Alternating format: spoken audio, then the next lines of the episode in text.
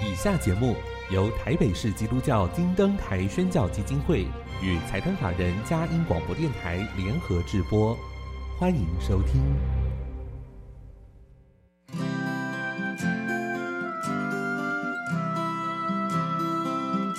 在现代紧凑的生活节奏里，以爱建立和谐的家庭生活，以喜乐专业的态度投入服务。一起营造你我的美丽人生，成为一个快乐又丰富的译文生活家。译文生活家，本节目是由林森南路礼拜堂社团法人中华民国合家欢协会、佳音广播电台联合制作，欧灵静主持。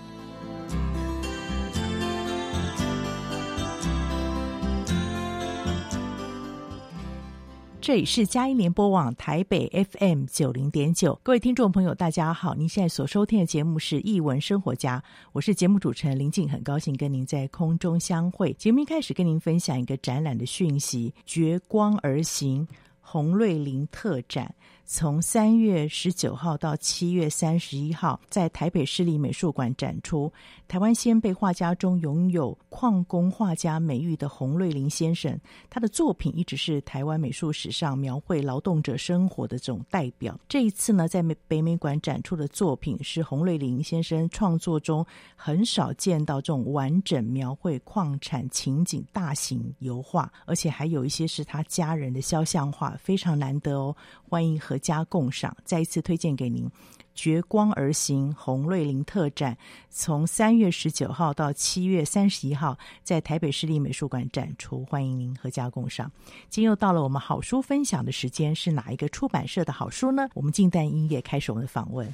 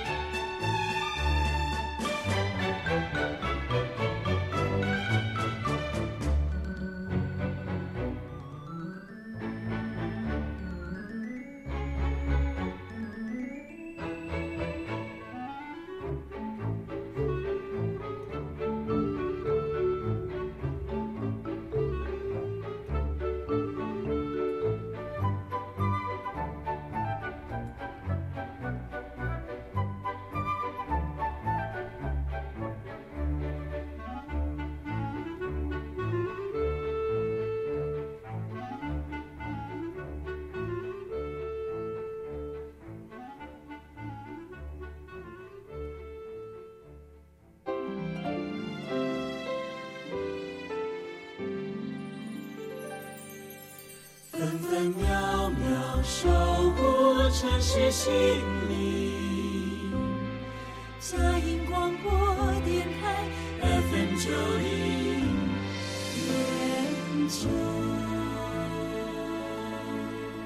回到一文生活家，我是节目主持人林静。今天非常荣幸，请到了我一直很敬重的绘本界的大师，也是金鼎奖的得主李如清老师来节目分享。今天分享的主题，我想会勾起您很多的回忆。曾经陪伴台湾民众超过半世纪，至少三代情哦的台北荣誉市民林旺爷爷的故事。如清大哥你好，欢迎你又来到节目里面。林静好，各位朋友大家好啊、呃！我听到卢青大哥的声音之后，就每次想到你看你的书一样，像史诗般的。可以跟我们先提提看，为什么你的作品当中都那个场景都非常的辽阔？我我看到的就是这样，所以我只好。只好如实的把它画出来，画出来啊！所以有时候就是你自己的胸怀吧，嗯、所看到的，造就了你想要用这样的方式来呈现。也许大家是这么看吧，但是对我来说，它就是一场一阵风，一个景啊，就构成了。嗯、所以，所以，对啊，我们一般看到那样的场景，都会特别。嗯有感触、哦，特别有感触。所以，如果呃这么说好了，如果到了一个曾经发生过一个某个历史事件的地方、嗯、哦，然后你在那个地方一停留，马上开始想象当年那儿发生什么事，嗯、是。哦，那那个那个感动也好，或者是我们常说一种即视感或临场感吧，嗯、对，哦，就会就会对应到对应到，你自然而然就觉得想把它。记下来，画下来，嗯、留下来，是嗯，就是我们说每个创作者都有不同类型，或者是不同的取材面向。您都是从这可能是真实的一个情景当中去回溯他的过往，让我们可以看见我们我们曾经不知道的故事，对不对？或者我们听说过，但是又重现了他的存在。这是我们一直很谢谢你的地方。不不敢当，对，那今其实在我前面呢，嗯、我知道这是。对台湾读者，包含对您自己生命创作历史来讲，也是个重量级的书，对不对？对，比我重，重很多。嗯，大兵林旺可以跟我们介绍一下，他当时在你心中为什么存了这么久，一定要把它画出来？哦，我我其实我小时候在金门啊，所以我们不可能有看到大象，嗯，所以只有我第一次来到台湾，就就一定得去造访。那时候多大？已经是成人了。国中毕业，国中毕业啊。对，国中毕业，但是我们很多小时候没玩到的，到到那地方一样觉得，哦，还是很好玩。玩是，但那个时候只觉得得看一下这个世界上最大的动物哦，是是有这样的一个，但是一直到我大儿子哦，我大儿子特别喜欢大象哦，那那个时候也。也并不知道林旺有什么故事，只知道他是荣誉市民，是票选明星哦。但是因为很有造型嘛，对。哦，然后年纪也很大，大了。啊，很有威仪哈。那可是，一直是一直到我在写文山那一本书哦，认识了一些老兵，那借由老兵的口中才得知啊，原来原来他们曾经有一个伙伴，就是林旺，哎这。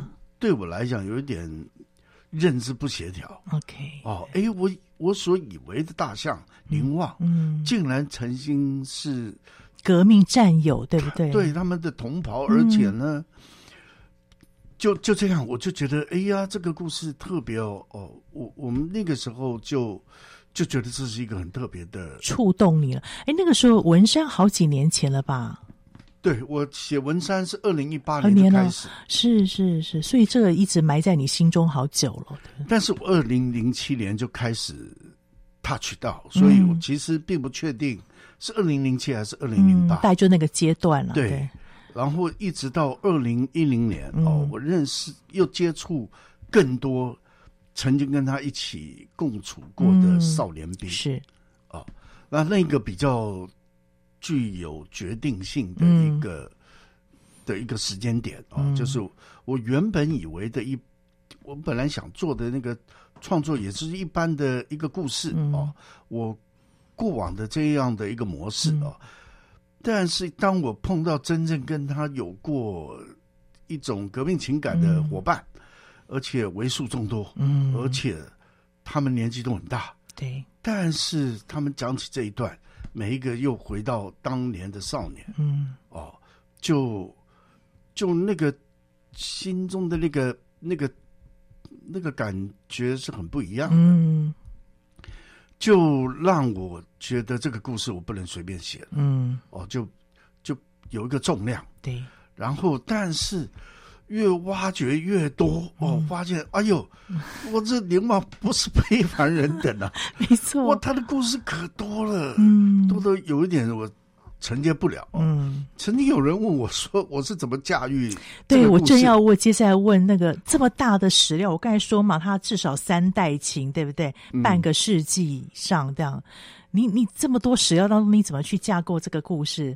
很不容易，我架构就好说，驾驭就没办法哦。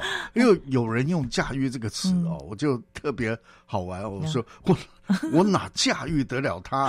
是他驾驭我啊！我就追随着他的脚步而已。是，就是因为他其实真的牵连太广。嗯，你想想看哦，他这一只大象，对，在缅甸的森林里面，一开始就是缅甸的森林象啊。是。但他是由英国人，那个时候是英国在东印度的攻势哦，嗯、很大的，就整个森林伐木哦，嗯、他们大概近两百头两百头象，嗯、然后很快英国人就被日本人打败了，对，就归日本人。嗯，可是缅甸的森林那一种高山溪流是很不很不利于那种汽车这样的一个运输啊，对，所以大象成为它非常便捷的工具，嗯、跋山涉水非常方便，嗯、所以。日本人用这个大象也是操得很凶，嗯，所以才几年功夫哦，那个我们的我们在滇缅的中国远征军哦，或者是中国驻印军哦，就这这些单位在那个地方打败了一次战役，打败了日本，俘虏到这些大象，只剩十三头，就剩十三头，还有三个缅甸人那个相夫哦，所以。就借由这三个缅甸人来教大家训练或者怎么照顾这些大象啊，所以光是这一段哦，或者说我们一只小的森林象，它大概五岁哦，一般在缅甸的森林象大概五岁才开始接受这一种训练，训练。对，所以他的童年就五年，快乐的童年只有五年啊。那然后在缅甸这一段时期算是。不管是人或象，在那个二次大战，嗯，都是一个非常不管可能惨痛的经验吧，或者是这个际遇是。格外深刻，因为人跟人之间的所谓革命情感，可能这这个地方是最最不可替代。的，替代的哦。所以在这个地方发生的又太多太多故事了，是。我不知该从何说起，所以我只能循着哦。我们这边所记录它的轨迹啊，嗯、不然它能够延伸 touch 出去的线索，啊、不但长而且多。多哈、哦。哎，他你看，他从缅甸。人、英国人、日本人、中国人，嗯、然后甚至连美国人，嗯、他都都有跟他有接触。接触。对，对，所以你主要还是以台湾这边有的这个史料来处理这个故事，对不对？对啊，因为他是。他，我认识他的时候，他是台湾 象，直到我发现哦，原来他的身世不一般、啊、哦。对，所以我们是倒叙的过去之后，才慢慢的理解。嗯，所以终于明白了哈，为什么这个为什么要写出这样一个大象的故事？原来还有很多的情感跟很多的这种际遇在这个当中，好像这个故事来找你，对不对？把它完成。我好像应该是这样哦，其实、嗯、其实很多故事都是这样。嗯，我打从第一本书的第一个故事开始，所有的每一个故事都循着上面的线索哦，嗯、一个接一个，一个接一个的哦。所以其实我这十几年一直都是循着第一本书，嗯、它的脉络，然后延伸出来。嗯、是，所以比如说林旺这一本书，其实打从可能应该是。精准一点讲，应该是二零零八哦，它一就就开始了哦，但是因为这一个故事知识体大，太庞大了哦，然后我也碰到太多瓶颈哦，所以我在这这中间又会 touch 到别的故事，对哦，就这样又延伸了别的。嗯，嗯但终于把它完成了，对不对？呃，因为气力有限，岁月不在，我怕再再不写哦，再不画完哦，啊还真画不完对啊。那嗯，到底是怎么样的完成方式呢？我们先进一段音乐，大家再听听看卢青老师在这么多的史料、这么多故事过程当中，他怎么样来把它完成，而且有一个叙事的架构，分成三本书，有三个段落，他到底是怎么样来想思考的？我们先进一段音乐。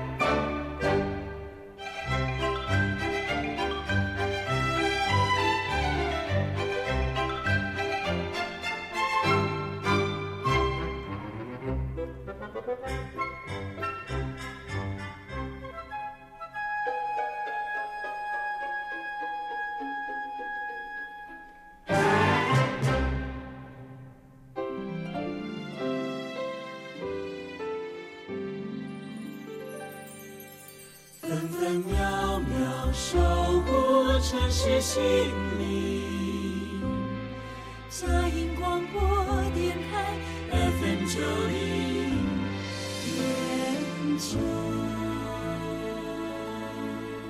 欢迎回到《一文生活家》，今天请到的是李如清老师来分享《大兵临望》最后的战象啊。刚刚我们分享了老师他自己怎么样累积这么多年的经验跟那种心情写下这个剧作。那当然，这个非常复杂也非常不容易的，这么多的史料怎么样去做一些梳理，变成三部曲？要请刘青老师来为我们介绍，你倒是当时是怎么梳理这个部分？哦，打一开始哦，我我其实一开始我觉得林旺可以写的东西太多了，嗯，所以我最初是打算用连环图的方式哦，啊出写个可能至少二十几、三十集以上。哦、对，后来又觉得，哇，这个画的量太大了，嗯我我没有这个能耐哦。嗯，又想，哎，不然变成图文小说哎哦。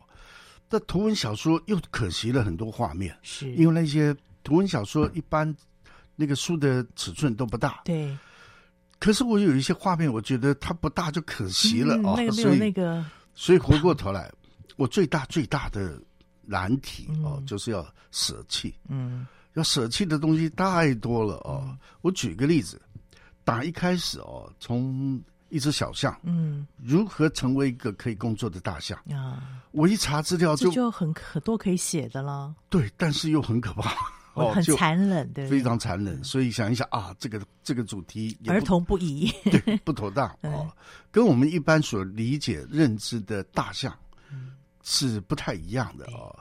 所以越了解越多，因为大象光这个动物就有很多值得我们值得研究它的啊哦。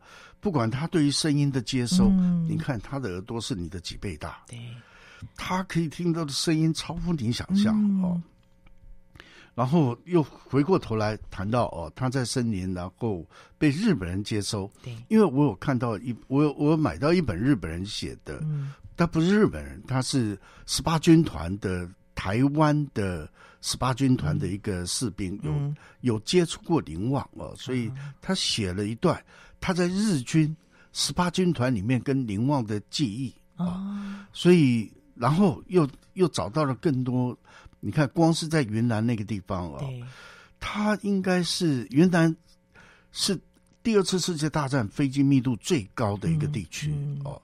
那宁旺要参与的属于机场的扩建、整修，还有最重要的一条公路叫滇缅滇缅公路。公路是上面有画出来嘛？对，那滇缅公路这一条路有太多故事了、嗯哦。不，不管是林旺走过，或是很多人走过，是，因为这一条路其实就是我们八年抗战嗯可以胜利的关键，嗯，就是滇缅公路对对跟驼峰航线。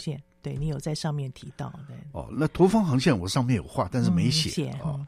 啊，滇缅公路也好哦，就还有光是少年兵这一段，嗯它有太多太多少年兵在那个时代哦，嗯在那个时代有非常多感人的故事。故事，哦，那那只是那个时代，嗯，可是来到台湾的少年兵又有不一样了，哦，所以我有实际到接触这样的人。嗯那再回来缅甸这个地方、嗯哦，在那个地方，你知道你有没有看过一部电影叫《蓝波》？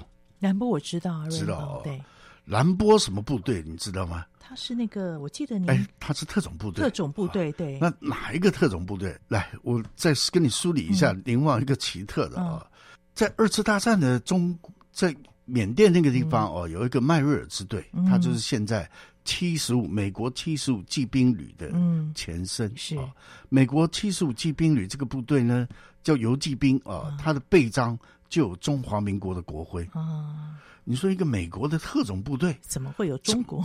对，怎么会有中国的国徽哦？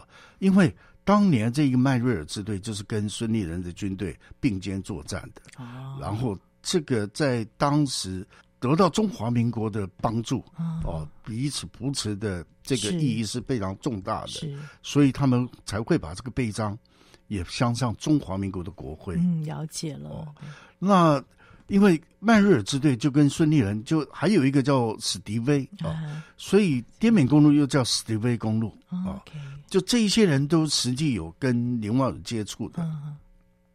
那还有一个更特别的、很有名的，叫做飞虎队。陈纳德对，哦，因为飞虎队在那个时候，他们在整个缅甸的高空哦，嗯，然后跟日军交战，有坠毁的啦，有一些地方是很森林的深处很难走到哦，也只有靠大象大这种体型才可以所以它很容易就进出来好。多条支线哎，真的，是啊，所以你随便一段哦，啊。都不是只是故事，还有画面哦。嗯，因为我们这种人一想到想象，想象那个画面，就澎湃汹涌啊！所以有时候故事必须要取舍，但是你画面有一些彩蛋放在那里面，对不对？就是不画可惜啊！对啊，对。但是我们讲又不能讲太多，是、哦、因为一讲多那就不是三套，没错，没错，不不不是三三十本都可能哇！所以呢，就就就真只能取舍，对，哦，就只能画一小段。所以这个就是一个舍的功夫，嗯、对不对？在创作的时候，这个也非常重要。增加可能容易。但是舍掉那很不容易。是，我觉得最大的困难是这一点。嗯、哦，我比举个例子，因为在滇缅公路，他们从打完仗哦、嗯、要回来中国哦，到缅广州这个地方，嗯、他们从缅甸本来是要走路走到广州的，但才还没到，直到云南就已经十三头大象死了六头。嗯，哦，那那没有记载，没有详细说明这六头怎么怎么走的。走的哦那我只能想象，嗯，那这个想象的过程就会延伸很多的可能，嗯、哦，那还有一点就是，所以我要特别安排一个，为什么当初孙立人将军是要把阿兰、阿佩、阿美，嗯，三支一起带来，嗯，所以我得给他一个革命情感的理由，理由，他们的友谊，啊，坚亘古铭，呃，非常坚定的这种，啊、对。历久弥新的这个友谊是怎么建立的啊？是所以我我们只能在这种危难之中，那种真情哦，嗯、来那种情情谊啊，对才能够真正的被射受，是感应到是哦。然后，所以呢，我就安排想要在这个滇缅公路的路上，嗯，我我我会有很多情节，但是很可惜，也只能。选择草草带过，没 错没错。但我们可以有很多想象，对不对？那个非常不容易哎。对，因为你看，光这一条路要走多久？对对。因为他们的飞机搭不了，是是。所以要走到一半哦，走到云南，孙立人将军就派车把他们送离开哦，因为觉得不能再这样走。对。因为大象是森林的动物哦，它不是因为那个路太硬太干，它那个都会受伤，脚掌，嗯，大部分都是脚掌受伤。哦，所以我就需要找个地方来特写他的脚掌，嗯、哦，别以为它很厚，对再厚走久哦也会都受不了，对啊。所以就明白为什么过程当中有一些你的，因为你的视角有好多种，俯视、远视，还有场景，还有那种特写的镜头，所以我看到你有几个特写镜头啊，真的会触动心里。刚才提到那个脚掌的部分，对对，因为这一些，比如说光是。比如说，我就按就有一头大象哦，滑倒在山崖山崩了哦，路路基坍方哦，他就滑倒。那林旺滑倒，那怎么救他？谁能救啊？人没办法。没错。所以大象的鼻子之间的这一种彼此的连接哈，对，就像人跟人之间。哎，小朋友，你你有多？你有没有曾经扶持过别人呢？嗯，或是有曾经有人扶持过你？是。这我在猜我的人生哦，有。被扶持过的这种记忆哦，都是特别深刻的，嗯、更何况是攸关生命的时刻。没错，没错，是。所以这边是大概就是第一部，啊、对不对？第一部曲，他在离开丛林，然后跟那个孙立人将军的那个革命的那个过程，伙伴们革命的一个过程。对，其实这边可以琢磨的东西真的太多了。嗯、你比如说，你说一个眼神哦，嗯、这个眼神，人跟象之间的眼神，我还没画到人跟象之间的互。互相的那个对看，对对，彼此的珍惜哦，彼此跟那，所以呢，一个耳朵，一个鼻子哦，一个眼神哦，这都可以传递出很多的情感，很多故事讯息在这边，对不对？是，哎，但是这个要取舍，这没办法，对，要取舍。我们离开了丛林之后呢？其实这三本书，光看封面封底就已经。就是整个故事的关键哦。第一本书的封面，这三只小象，对。哦，走出森林，嗯、森林里面还有一对庞大的，都是大象、嗯、哦。这三只小象就分别是阿美、阿潘、阿佩、阿兰，对哦，他们三只从小玩在一起的，所以自然会有这个革命情感。嗯、然后在第一本的这个中间开始，都是交代二次大战的一个地面战场哦。到了打到最后哦，他们。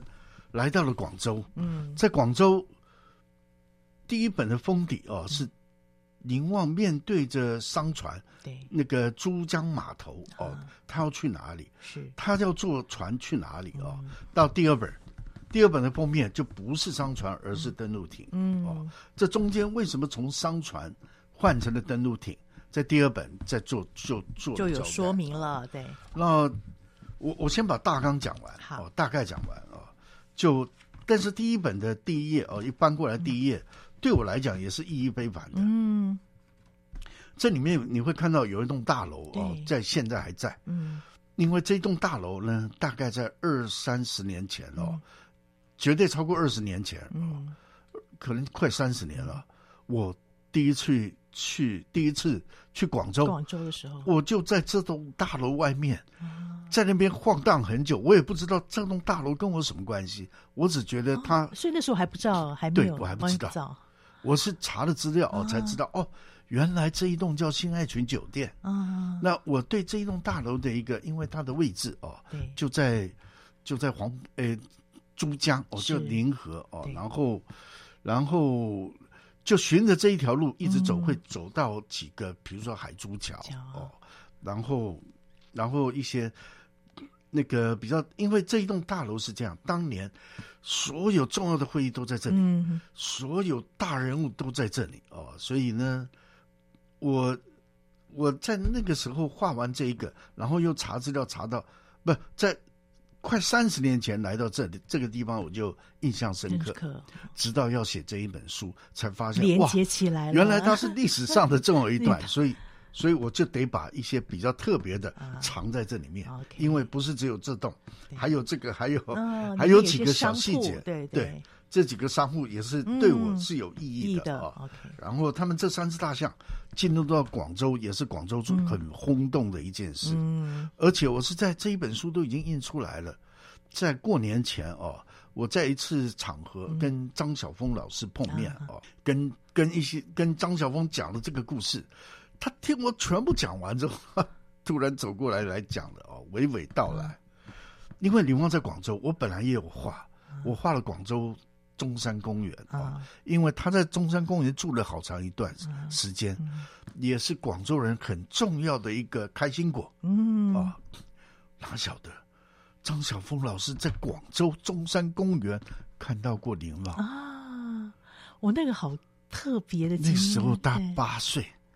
八岁的一个小女孩，我就马上想象，哎呀，八岁的小孩跟林旺，而且在中山公园是没有围栏，没错，无拘无束，因为他他是这么说的，啊，林旺他们这几只大象没有围栏，没有什么，嗯、就在旁边吃吃草，哦，很悠闲，啊、然后很很和平、很安详的在那里，然后跟公园，呃，这样的一个画面，现身说法，哎，对对对。对。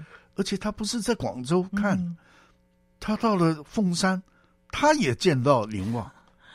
他 然后袁山老师是见证人，然后林木栅，哦，他一路看到。所以我想说，很多的故事里面的人出来做见证，增加了这个故事的这个厚度跟精彩。那当然还有很多很值得我们来呃聆听的一些细节是什么呢？我们先进一段音乐，待会听听看卢青老师继续来分享。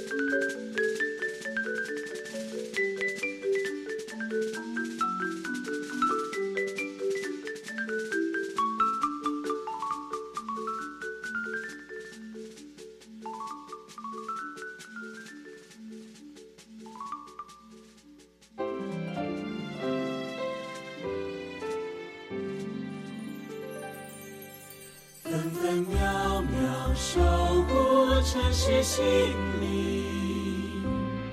佳音广播电台 FM 九零点九。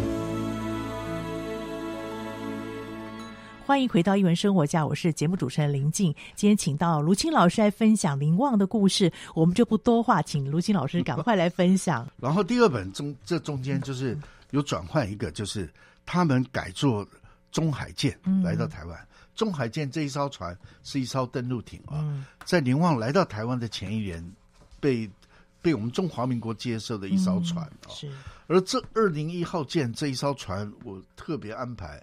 林旺要做这一艘是有原因的、嗯、哦，跟你有关系是不是？对，因为这艘船我坐过，真的哦，所以因为我查了资料，是查不到海基轮这一艘船，啊、但是中海舰我知之甚详，是。哦，我做过，不但做过，而且对它的历史哦很清楚，很清楚，所以我必须想象，我我需要想象一下，嗯、了解。林旺他来到台湾的这个过程，嗯、三天在海上三天。嗯而二零一号这一艘船是什么船？是平底的。啊、这平底船从广州到台湾要坐三天，啊、不要说大象，人都晕船了。对哦，而且在这个船舱，同一艘船还有两千多个青年军。啊、然后我听当年哦，把林旺从凤山载运到凤山的郝洪文伯伯、嗯、哦，就他当年就是林旺的主直属长官、嗯、哦。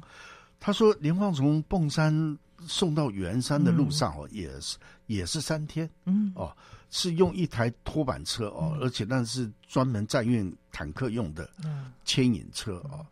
他用那一艘那一台车牵了三三天才到，三天凝望会晕车哦，所以呃那个时候他很乖，所以用几个木条搭的那个那个栏栅栏，他就进去了。你现在想。”这怎么可能关得了一头大象？对呀，哦，可是那个时候就显然他是非常乖的，因为历史照片，嗯，他就是这么呈现。对，然后光是从凤山到圆山，嗯，这一段路哦，那郝贝贝就讲了很多林旺有林旺爷爷有趣的故事哦，他会晕车，然后呢下车，他们在都在。学校的公学校的操场，嗯、住在学校的操场。嗯、那附近的邻居都会拿水那个西瓜，主要是西瓜。嗯、他说林旺吃的非常多的西瓜，嗯、然后他会把一些盐巴藏在西瓜里面。嗯、哦，那可能是大象需要的盐。盐分啦，因为它流失的盐分。对，所以但是呢，更特别的是哦，他说林旺一进入到台北，嗯、一进到台北，他马上不安。马上在车上哦，在后面躁动，然后一直长鸣，一直叫哦。然后到了动物园之后，动物动物园的人说：“你们要来的前十分钟哦，动物园里面的狮子、老虎、熊豹全都也都开始躁动起来了。”对，这彼此还没打照面，就知道有一个大家伙要来。哦，好特别哦！动物之间是很神奇的，对他们这一种频率交感哦，真真的是我们人类很难想象的，对，太麻痹了，感觉不到哦。但是听他这样讲，我真的脑海里面就对我现在就很有画面嘞。对啊，可是你想哦，我光是在这一条路上，不说别的，在船上，大象在船上可以有什么画面？对哦，我我就可以想象很多，然后。他在这一台车，从凤山到圆山也是非常重要的，因为他要从军人身份变成平民了，哦，退役了，退役了哦，所以故事也是从这个地方开始，从黑白变彩色，彩色对，哦，所以从林旺进入到台北市民哦，成为台北市民的一部分哦，他就变彩色。色了。那所以这一条路在哪些学校？我都还没来得及查啊，呃，我也查不到，因为目前，哦，目前就是郝贝贝也没有，也记不得是哪些学校，因为都不是他接洽，他只负责照顾照顾林旺哦，有人在接洽这一路上的所有的行程安排，哦，然后来到动物园的那一刻哦，前几天的那个形容叙述，我就就有几个关键的点。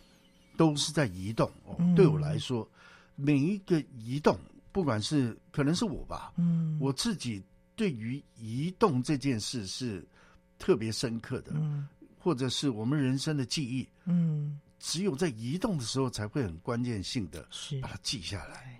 哦，但林旺也是，嗯，那林旺的每一次移动都是，我觉得，你看，光是从圆山到对，我觉得他的 一方面，他的体型，还有他那个整个的跟环境之间的那种变化，对，因为那个我们我们人也都必须靠着一些记忆来、嗯、来帮助自己哦。是。啊，我想起来哦，嗯，或是一些地点，或是一些时间，对。太平常你记不住，是。只有很特别特殊的状况，对。对对对，所以所以我光是这几段哦，嗯、都觉得没有，就好可惜，没有办法充分的来来描述它，嗯、不然我觉得更能触动一些人吧。对，哦、不过我们可以听你在说故事，对不对？我们就有更多想象的画面出来。对，因为啊，不好意思，这些都是书上没有的。对。哦，这些都还不是书上，所以听众朋友，今天值喽！你听的这个广播，很多书上没有的东西，我觉得，可是我觉得这个东西更补充，我们再去看这个书的时候，更进到里面去，因为很多东西真的文字有限，篇幅有限，但是那个情感的连接是绵延不断的。对，就像即使他过去的这么久哦，嗯、直到你看隔了那么久，我又重新开始拉回哦，是要要写他，要找他，对。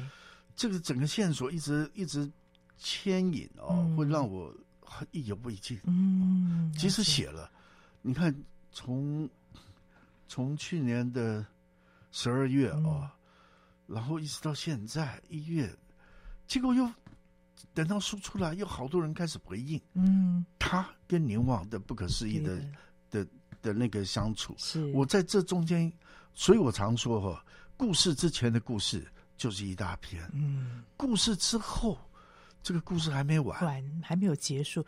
刚刚我在电台门口等那个卢琴老师的时候，他进来就 问我说：“你有没有跟林旺合照过？”哎，我马上想有哎、欸，因为应该是以前在小时候会去动物园嘛，一定会有这个跟林旺爷爷合照的经验。我印象中是印象最深就是长颈鹿跟大象。嗯，一个是体型大，对，一个是高最高高，嗯、对，这两个一个孩子最深的记忆。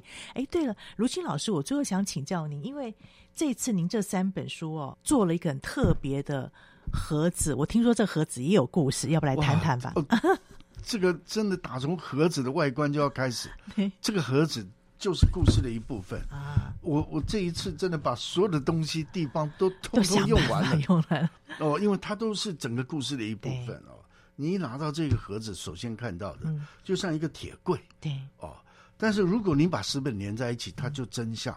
嗯、现在在动物园的热带雨林区有一个大货柜，啊、比一般货柜尺寸大，对就是这个长相，就这个长相。对，铁门就是这个铁门，啊、它跟林旺也有关系，对不对？对，我去了太多次了啊。嗯、就林旺当年就是从圆山。到木栅就是用那一个货柜哦，所以这一套书就是用这个货柜的外观是来当做包装，但它里面还有故事，对不对？打开之后，你这么说好，就是当年林旺从这个铁柜走出来，嗯、所以你今天就用这个看电影的心情打开这个铁柜啊，嗯、打开之后你就会先看到三个哦，有有一本动画书，对，这个动画笔记啊。诶，也非同小可，但是呢，是为了我当时想哦，这三本书可能真的看得很沉重，所以得让你轻松一下。结果你们轻松，我不轻松。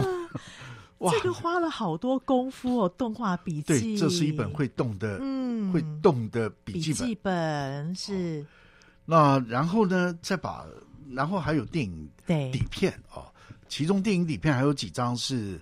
罗广仁先生提供的哦，是那这一本书也得力于罗广仁先生提供的我很多照片，嗯，因为他爸爸哦，罗超群是应该是林旺在在来到动物园以前的影像记录最多的人。哦，所以我必须我也只能靠他的影像记录来想象当年的林林旺他的看见。看见对。或是人们看见的林旺来想象，像是，然后接着打开这一本有这三套书、嗯、啊，我刚才讲是三套书的封面封底就已经是整个故事的关键了，没错。那我我先把这个我先把这个封底讲完，讲好，把这本三本书看完，看到这本书的最里面，嗯，当年的林旺还在里面，还在里面，对，这个形态哦，就是被当年他就是关在这个铁柜，就是这样关着，是。下面铺着稻草，然后中间有三根大的木棍哦，把它隔开。让它被关在里面，嗯、就希望你来把它释放吧。嗯，了解。哦、然后在这个铁柜的最后面哦，嗯、外观的最后面，我还帮他开了一扇窗。啊、其实这个铁柜两边都是门啊，哦、但是为了书的方、嗯、方便，那这个封底哦，你还可以看到这一扇窗。嗯，林旺还被还被关在里面，是悠悠的。探头看着外面的你，有一个光照着他，对不对？那我很挣扎，因为我原本要把他的象鼻子露出一截，嗯，那我觉得这一个哇会更，我觉得更心疼，对对，所以我把这藏在里面 缩回去了。是是，最后一个是梦回森林，对不对？对，那个第第二本啊，第二本的封底哦。第一本封底，第二本的封底是，就是他坐中海舰来了台湾，然后封底呢是他从凤山到圆山，那个时候被关在一个木栅栏，是，然后到了第三本的封面就看到动物园大搬家。哦，所有的动物都迎面走过来哦，然后这这一本的主要关键是在讲动物园的大搬家，然后到最后迁徙哈，最后一页就凝望哦，他终于他晚年了，对，然后这一页我。最后才画哦，因为我直到有一个朋友给我说了一句话，我觉得太棒了。他说：“妈妈，你问爷爷怎么不见了？”哦，这一句话让我定掉这一本书的最后一页哦，就空空的相色，是空无一人，空无哦，大象都不见了。然后你还画一片叶子掉下来，对对，最后一片做做一个最后的象征。是是。然后到了第三本的封底哦，对，你就看到当年又回到了。对，第一本的风那一片森林哦，那边所有的蜡像都在森林里面。是，因为当年在缅甸那些森林像哦，近两百头都走了。嗯，林旺是最后一只。是，所以他回去的时候，我让他还是变回当初的那一只小象，回到童年了。可是，在回去之前，他还是禁不住的、忍不住的回头哦，回头望你一眼哦。珍重，再见，亲爱的朋友。好感动哦！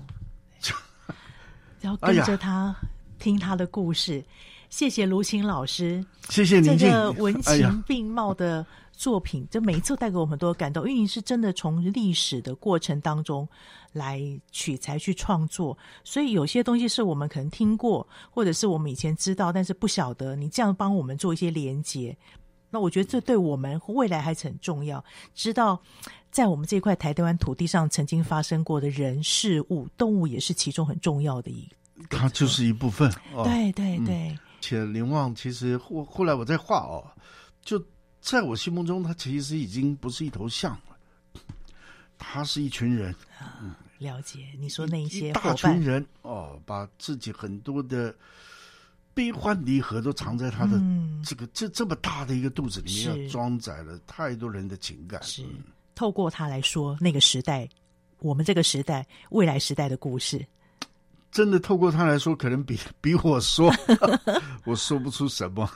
谢谢卢琴老师，很期待你的下一部作品。我相信一样精彩，不管是从林旺延伸出来，或者是您又有什么样的感触，大概很难。我们一定期待，没问题的。谢谢，谢谢，今天的分享，听众朋友，你听了以后一定非常感动吧？林旺爷爷的故事能够再现，而且能够帮助我们回溯过去，其实也是很多长辈们过去很多先烈们他们的故事，那也承载了很多历史的记忆。最后的战象，大兵林旺。三部曲由林吕如清老师所创作，欢迎你真的是好好的珍藏，好好的珍藏啊！今天我们的节目到这边，我们首播在电台，过几天之后你可以上我们佳音联播网点选下载区，或是我们卡 Podcast 也有这样的一个单元，可以分享给您中南部甚至是海内外的朋友，让我们一起来回望童年。谢谢你今天收听，欢迎下周同一时间再会。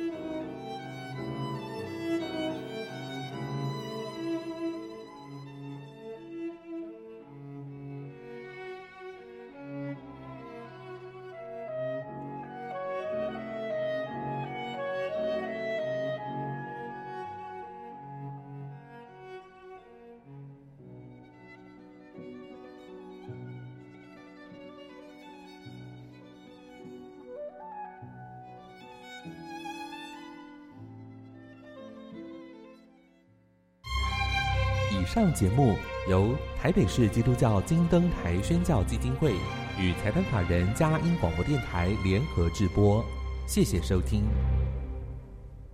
生命中的每一刻，现在时间晚上九点整。